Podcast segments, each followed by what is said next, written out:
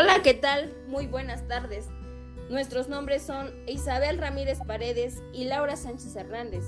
Somos de la Universidad Benito Juárez, de la licenciatura en estomatología, con el tema de terapias en la articulación temporomandibular con el doctor Ricardo Hernández Benavides. Comenzamos. El manejo de dolor crónico, específicamente de los trastornos temporomandibulares, constituyen uno de los problemas más difíciles que afronta el estomatólogo. Los objetivos principales es el tratamiento son reducir o eliminar el dolor y el ruido articulatorio y la recuperación de la función mandibular. Está bien establecido en la literatura que la mayoría de los pacientes logran un buen alivio en los síntomas con medidas conservadoras y parece que casi todos los mejoran habitualmente con el tiempo, sin tener en cuenta el tratamiento que reciben. Dentro del tratamiento de este tipo de trastornos se encuentra la educación del paciente, donde le tenemos que dar una explicación de la causa y naturaleza benigna del trastorno. También un entrenamiento en el autocuidado, como limitación de la función mandibular, una dieta blanda, evitar el bostezo amplio, así como cantar y masticar chicle. Una preocupación y modificación de hábitos presentes como la eliminación del bruxismo, la lengua protáctil, mordedura de objetos y onicofagia. También masajes de los músculos afectados con aplicación de vapor por 20 minutos cuatro veces al día. Evitar estimulantes del tipo cafeína. También evitar el estrés emocional mediante la identificación de fuentes tensionales. Indicarle dormir en decúbito supino, cuello y mandíbula alineados. Y visitas regulares de seguimiento. Al igual que cuenta con la terapia conductual, que es que este está programado y ser impartido por un médico entrenado en modificaciones conductuales, que incluye la terapia de relajación muscular incrementa actividad en el sistema nervioso simpático, disminuye el tono muscular y por edén disminuye la ansiedad y los efectos del estrés. En la psicoterapia es un modelo causal de los trastornos temporomandibular que pueden ser en la expresión somática de una alteración psicológica o psiquiatra, tal como una depresión o una alteración de conservación.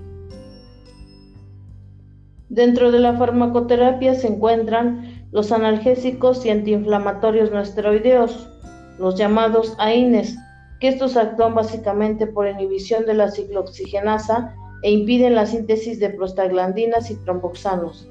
Entre ellos se encuentra la aspirina, el ibuprofeno, el paracetamol, el ketorolaco, el diclofenaco, entre otros. También están los narcóticos que actúan en los sitios específicos de receptores de opioides en el sistema nervioso central y confieren un efecto analgésico central, como la codeína y el propoxifeno, que se encuentran con mayor frecuencia. También se encuentran lo que son relajantes musculares, estos son usados para el tratamiento del dolor espasmódico muscular. Otro tipo son los tranquilizantes como las benzodiazepinas y las fenoticinas. Estas se usan para ayudar al paciente a enfrentar el estrés, ya que reduce la percepción o reacción del estrés. Entre ellos se encuentra el diazepam, el oxazepam, alozepam, alprazolam y lorazepam, que son los principales. También se encuentra otro grupo que son los antidepresivos tricíclicos, como la amitriptilina y la imipramina, que son beneficiosos en el tratamiento de dolor crónico orofacial. Otro tipo de terapia neural de Jun o anestesia por infiltración, que son anestésicos locales sin vasoconstrictores y se aplican en el lugar del trastorno o en su inmediata vecindad.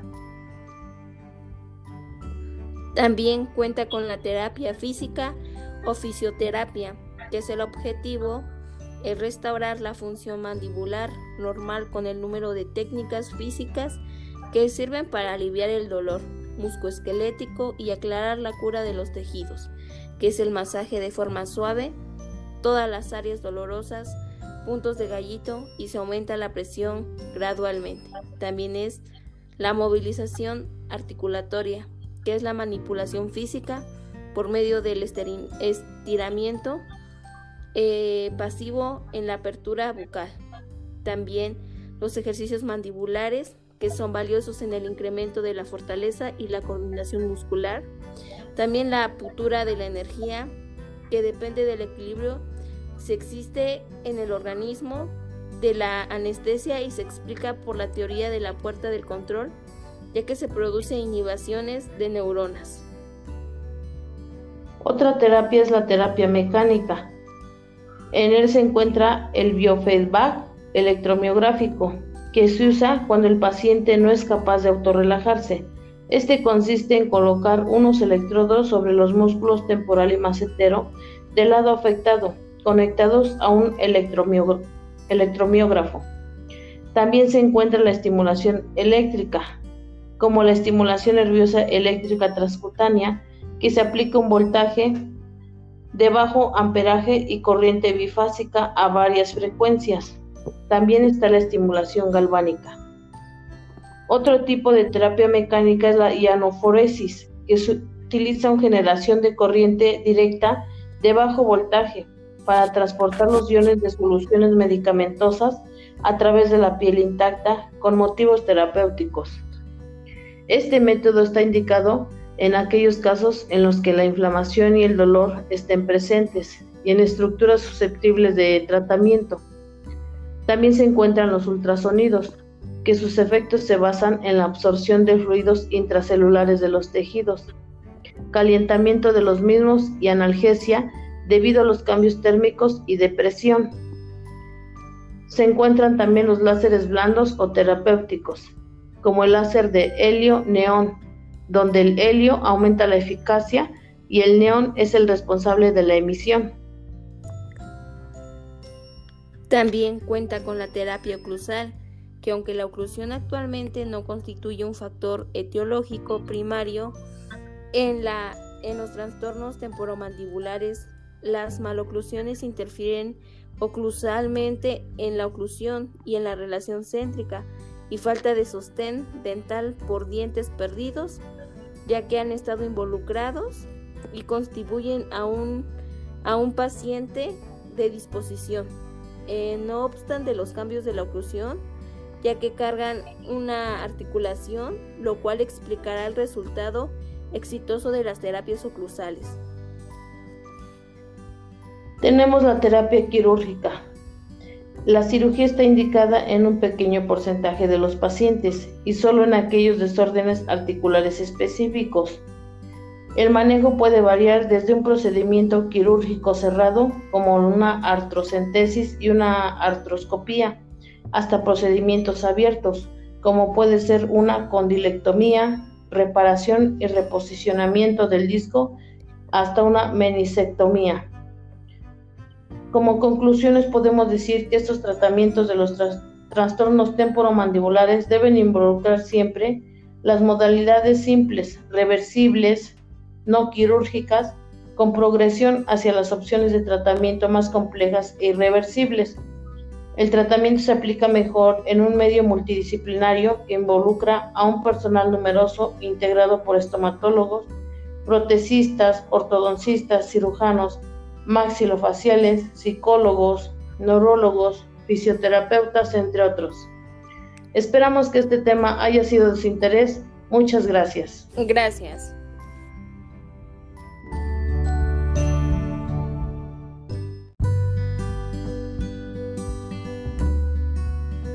Hola, ¿qué tal? Muy buenas tardes.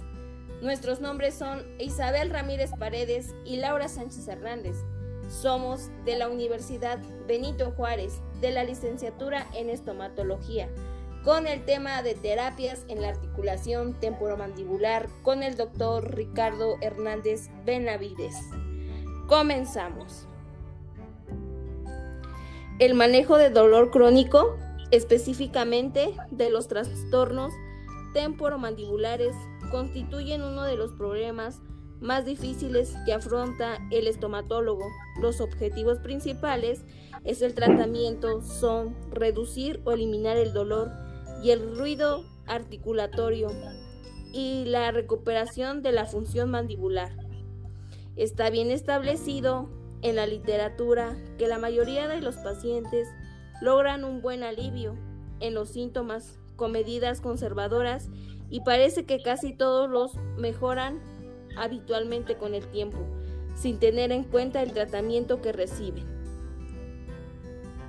Dentro del tratamiento de este tipo de trastornos se encuentra la educación del paciente, donde le tenemos que dar una explicación de la causa y naturaleza benigna del trastorno. También un entrenamiento en el autocuidado, como limitación de la función mandibular, una dieta blanda, evitar el bostezo amplio, así como cantar y masticar chicle. Una preocupación y modificación de hábitos presentes como la eliminación del bruxismo, la lengua protáctil, mordedura de objetos y onicofagia. También masajes de los músculos afectados con aplicación de vapor por 20 minutos cuatro veces al día. Evitar estimulantes del tipo cafeína. También evitar el estrés emocional mediante la identificación de fuentes tensionales. Indicarle dormir en decúbito supino, cuello y mandíbula alineados. Y visitas regulares de seguimiento. Al igual que cuenta con la terapia conductual, que es que este está programado y ser impartido por un médico entrenado en modificaciones conductuales, que incluye la terapia de relajación muscular e incrementa actividad en el sistema nervioso simpático, disminuye el tono muscular y por edén disminuye la ansiedad y los efectos del estrés. En la psicoterapia es un modelo causal de los trastornos temporomandibular que pueden ser en la expresión somática de una alteración psicológica o psiquiatra, tal como una depresión o una alteración de conservación. Dentro de la farmacoterapia se encuentran los analgésicos y antiinflamatorios no esteroideos, los llamados AINES, que estos actúan básicamente por inhibición de la ciclooxigenasa e impiden la síntesis de prostaglandinas y tromboxanos. Entre ellos se encuentra la aspirina, el ibuprofeno, el paracetamol, el ketorolaco, el diclofonaco, entre otros. También están los narcóticos que actúan en los sitios específicos de receptores de opioides en el sistema nervioso central y confieren un efecto analgésico central, como la codeína y el propoxifeno, que se encuentran con mayor frecuencia. También se encuentran lo que son relajantes musculares, estos son usados para el tratamiento del dolor espasmódico muscular. Otro tipo son los tranquilizantes como las benzodiazepinas y las fenoticinas. Estas se usan para ayudar al paciente a enfrentar el estrés, ya que reduce la percepción o reacción del estrés. Entre ellos se encuentra el diazepam, el oxazepam, alozepam, alprazolam y lorazepam, que son los principales. También se encuentra otro grupo que son los antidepresivos tricíclicos, como la amitriptilina y la imipramina, que son beneficiosos en el tratamiento de dolor crónico orofacial. Otro tipo de terapia neural de Jun o anestesia por infiltración, que son anestésicos locales sin vasoconstrictores y se aplican en el lugar del trastorno o en su inmediata vecindad. También cuenta con la terapia física o fisioterapia, que es el objetivo es restaurar la función mandibular normal con el número de técnicas físicas que sirven para aliviar el dolor muscoesquelético y aclarar la cura de los tejidos, que es el masaje de forma suave, todas las áreas dolorosas, puntos de gallito y se aumenta la presión gradualmente. También es la movilización articulatoria, que es la manipulación física por medio del estiramiento eh, pasivo en la apertura bucal. También los ejercicios mandibulares que son valiosos en el incremento de la fortaleza y la coordinación muscular. También la putura de la energía, que depende del equilibrio si existe en el organismo de la anestesia y se explica por la teoría de la puerta del control, ya que se producen inhibiciones de neuronas. Otra terapia es la terapia mecánica. En él se encuentra el biofeedback electromiográfico, que se usa cuando el paciente no es capaz de autorrelajarse. Este consiste en colocar unos electrodos sobre los músculos temporal y macetero del lado afectado, conectados a un electromiógrafo. También se encuentra la estimulación eléctrica, como la estimulación nerviosa eléctrica transcutánea, que se aplica un voltaje de bajo amperaje y corriente bifásica a varias frecuencias. También está la estimulación galvánica. Otro tipo de terapia mecánica es la ionoforesis, que utiliza una generación de corriente directa de bajo voltaje para transportar los iones de soluciones medicamentosas a través de la piel intacta con motivos terapéuticos. Este método está indicado en aquellos casos en los que la inflamación y el dolor estén presentes y en estructuras susceptibles de tratamiento. También se encuentran los ultrasonidos, que sus efectos se basan en la absorción de fluidos intracelulares de los tejidos, calentamiento de los mismos y analgesia debido a los cambios térmicos y de presión. Se encuentran también los láseres blandos o terapéuticos, como el láser de helio-neón, donde el helio aumenta la eficacia y el neón es el responsable de la emisión. También cuenta con la terapia oclusal, que aunque la oclusión actualmente no constituye un factor etiológico primario, en, la, en los trastornos temporomandibulares las maloclusiones interfieren oclusalmente en la oclusión y en la relación céntrica y falta de sostén dental por dientes perdidos, ya que han estado involucrados y contribuyen a un, a un paciente de disposición. Eh, no obstante los cambios de la oclusión, ya que cargan una articulación, lo cual explicará el resultado exitoso de las terapias oclusales. Tenemos la terapia quirúrgica. La cirugía está indicada en un pequeño porcentaje de los pacientes y solo en aquellos desórdenes articulares específicos. El manejo puede variar desde un procedimiento quirúrgico cerrado, como una artrocentesis y una artroscopía, hasta procedimientos abiertos, como puede ser una condilectomía, reparación y reposicionamiento del disco, hasta una menisectomía. Como conclusiones podemos decir que estos tratamientos de los trastornos temporomandibulares deben involucrar siempre las modalidades simples, reversibles, no quirúrgicas, con progresión hacia las opciones de tratamiento más complejas e irreversibles. El tratamiento se aplica mejor en un medio multidisciplinario que involucra a un personal numeroso integrado por estomatólogos, protecistas, ortodoncistas, cirujanos, maxilofaciales, psicólogos, neurólogos, fisioterapeutas, entre otros. Esperamos que este tema haya sido de su interés. Muchas gracias. Gracias.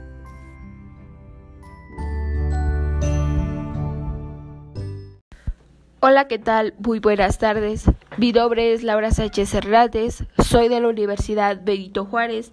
Actualmente me encuentro cursando el cuarto semestre en la licenciatura de estomatología con la materia de farmacología que me imparte la materia el doctor Alfonso Hernández. Bueno, les hablaré un poco sobre la biodisponibilidad que tiene una vía oral, pulmonar y una circulación sistémica algunas uniones de proteínas, unión de tejidos y sitios de acción, también absorción, hígado y metabolismo, eliminación, metabolitos y reabsorción. Ahora bien, la biodisponibilidad, ¿qué es? Bueno, es un fármaco que alcanza la circulación sistémica del paciente. Es el porcentaje de fármaco que aparece en el plasma también cuyo fármaco tiene alguna biodisponibilidad que es de 0.8 que equivale al 80% y se administrará una dosis de 100 miligramos que es la ecuación que se resolverá que es de 0.8 por 100 miligramos. Eso quiere decir que los 100 miligramos suministrados solo 80 miligramos tienen alguna capacidad para realizar su efecto. Ahora también la farmacodinamia, que es, bueno, es el mecanismo de acción de fármacos y sus efectos bioquímicos y fisiológicos, que es el estudio, el que sucede por la acción de algún fármaco. Ahora bien, también tenemos el mecanismo de acción. Bueno, son efectos que genera una modificación molecular al unirse un fármaco tóxico con algún medicamento, ya sea de estructura blanca. También tenemos el efecto, que son las consecuencias, que es clínicamente aparecible y a veces cuantificable. También está el modo de acción, que son eventos que alcanza el mecanismo de acción en el efecto. También contamos con el efecto en el organismo, que es primario, que es fundamental, terapéutico en drogas. También el placebo, que son manifestaciones que tienen alguna relación con alguna acción de la farmacología. También efectos indeseados. Bueno, esos son cuando los medicamentos producen algún efecto y pueden resultar inesperados con la misma dosis y produce un efecto terapéutico. El colateral, que tiene consecuencias directas en la acción principal del medicamento. También tiene secundario, que es independiente a la acción principal del fármaco. Y el tóxico, que es la consecuencia de una dosis en exceso. También la dosis por cantidad es una droga que para lograr su eficaz puede tener un efecto determinado o la dosis efectiva y la forma correcta de administrarlo es el fármaco que se le llama dosificación. Bueno, las dosis se clasifican en, ineficaz, que es la máxima dosis que no produce efecto farmacológico, la mínima, que es una dosis pequeña, y el punto en el que empieza a producir un efecto es evidente. Ahora bien, también la dosis máxima es la que tiene cantidad mayor de ser tolerada y sin provocar algunos efectos tóxicos. La terapéutica es comprendida entre la dosis mínima y la dosis máxima. También dosis tóxica, que es la concentración que produce efectos indeseados. Y la dosis mortal, que es inevitablemente y eso nos puede producir la muerte. Ahora bien, espero y este video les sirva de algo. Y sin más que decir, me envío un cordial saludo al docente y que tenga buena tarde. Hola, ¿qué tal? Muy buenas noches. Mi nombre es Laura Sánchez Hernández. Soy de la Universidad Benito Juárez. Actualmente me encuentro cursando el cuarto semestre en la licenciatura de estomatología con la materia de radiología estomatológica, que me imparte la materia el doctor Fernando Ramírez Ochoa. Y ahora les explicaré sobre el tubo de rayos X con mi maqueta. Bueno, los rayos X se producen cuando los electrones de alta velocidad bombardean a un anticátodo pasan de estado de reposo y pueden producirse dentro de un tubo de vidrio vacío al cual vamos a llamar tubo de rayos X. Son productos de la deceleración rápida de electrones y son muy energéticos. La clásica de su carga es muy acelerada y emite radiaciones electromagnéticas, el cual hace que el choque produzca un espectro continuo en los rayos y deben de tener una longitud cierta de una mínima onda, al igual que se da en un tubo y puede variar dependiendo de la frente de electrones y puede ser de dos clases, el tubo con filamentos y el tubo con gas. Bueno, el tubo con filamentos es un tubo de vidrio que es vacío, en el cual se encuentran dos electrones en sus extremos. El filamento, al calentarse ciertos materiales, estos van a emitir electrones y su corriente eléctrica va a atravesar el filamento que posee intensidad suficiente en los átomos. Entran en ebullición y son expulsados por el filamento.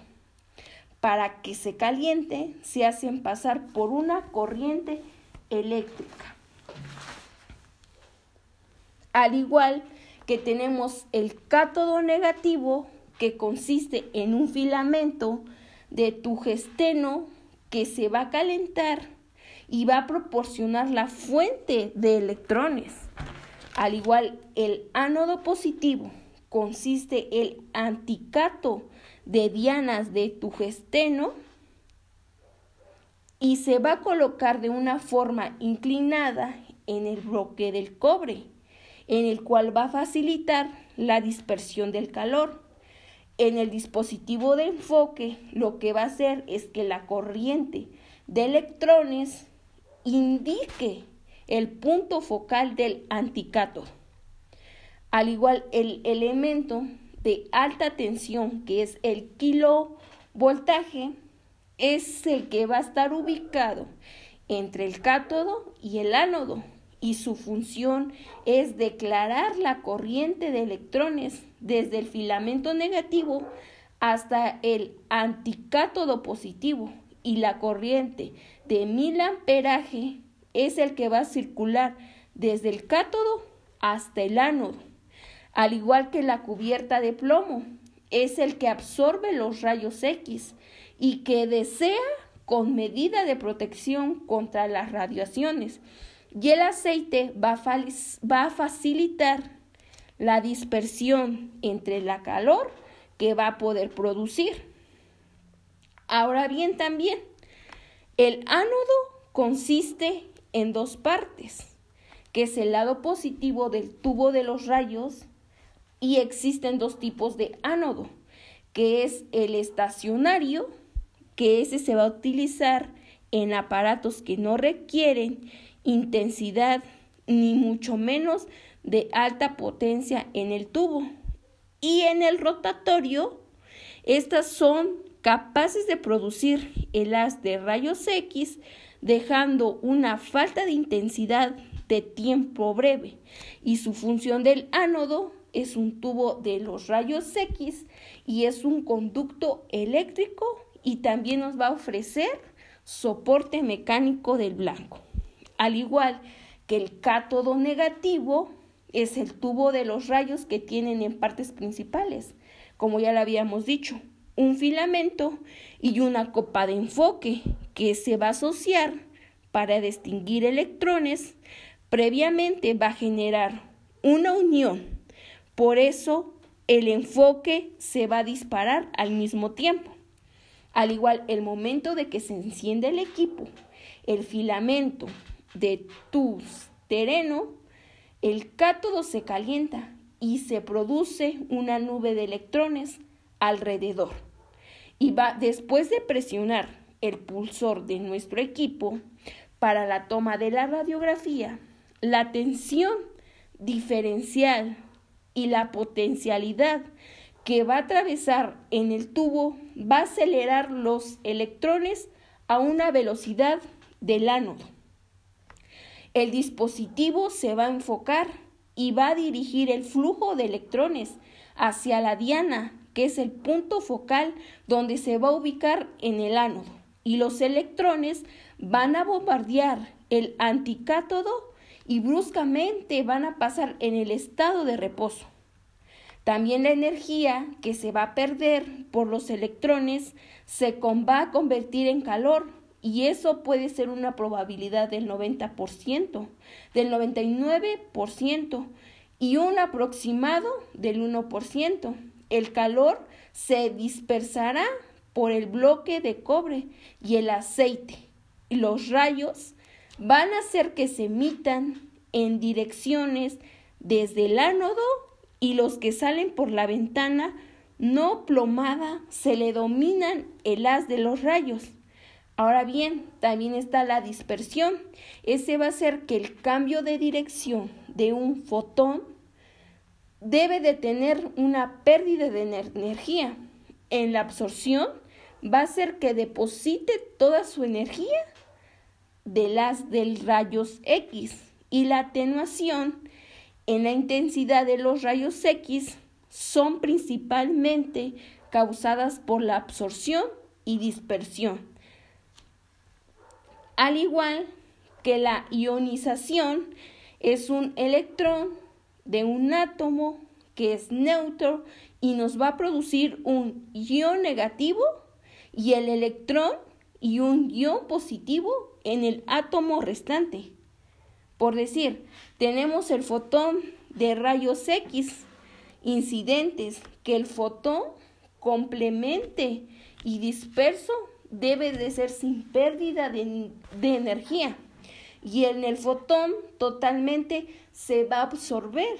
También el fotón va a disparar después de cierta pérdida de energía y el fotón transmitido no tiene ningún cambio en absoluto. También el efecto Compton consiste en el proceso de absorción y va a disparar para que se puedan predominar fotones de alta energía.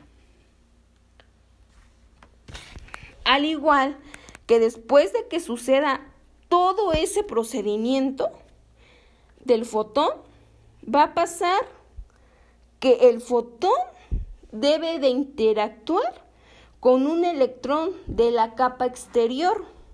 Y después de que la capa exterior sea expulsado, ya se pierda parte de esa energía del fotón incidente y en el electrón va a expulsar y se va a experimentar más interacciones ionizantes de los tejidos y el resto de esa energía del fotón va a incinerar y se va a desviar de su trayecto original. El fotón disperso puede experimentar más interacciones con los tejidos y los fotoeléctricos en los tejidos o escapar de sí mismo. Y por último, se va a recobrar la estabilidad anatómica mediante el otro electrón que va a ser liberado. También tenemos lo que es el efecto fotoeléctrico. El, el fotoeléctrico lo que va a hacer es que, bueno, ese consiste en una misión que sus electrones están, estas, bueno, en sí, estas pasan por alguna radiación electromagnética.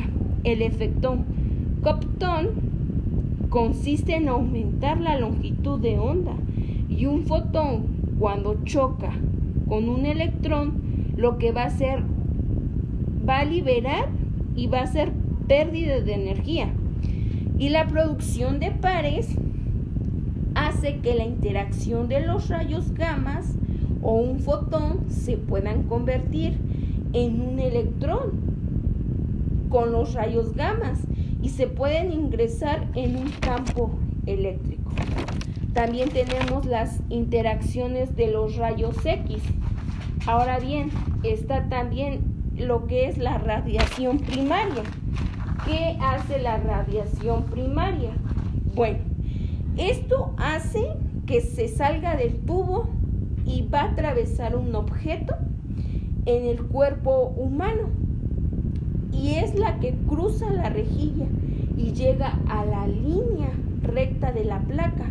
Sin embargo, la radiación secundaria lo que hace es que se utiliza para exploraciones en cualquier tipo de situaciones, ya que se vean acumulados con un nivel de radiaciones y eso puede emitir que algunas espectaculaciones puedan ser sobre un papel en condiciones médicas y puedan dañar a nuestro cuerpo humano permanentemente.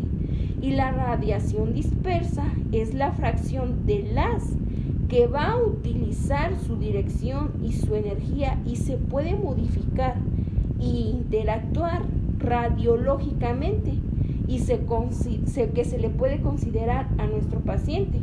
También está la radiación fuga, que es generada en el tubo de los rayos X, que van a atravesar la corteza del mismo, del mismo espectador de rayos X.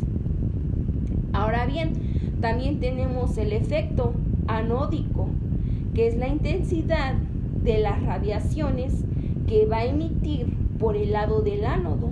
Es menor que las que se emiten por el cátodo por distintos motivos, porque sea inverso del cuadrado de la distancia, también porque sea distinto a su expresor absorbente y atravesando vidrio de la ampolla del aceite y distinto espesor de blanco. Al igual, el haz de los rayos hace que una radiografía solo se pueda utilizar para que la ventana de los tubos de rayos X se les denomine puede ser primario. Al igual también la dispersa en el efecto de la calidad de la imagen que vemos, que puede aumentar la borrosidad y la pérdida constante y el efecto sobre la dosis del paciente eh, puede aumentar la dosis superficial y puede ser un poco más profunda. Ahora bien,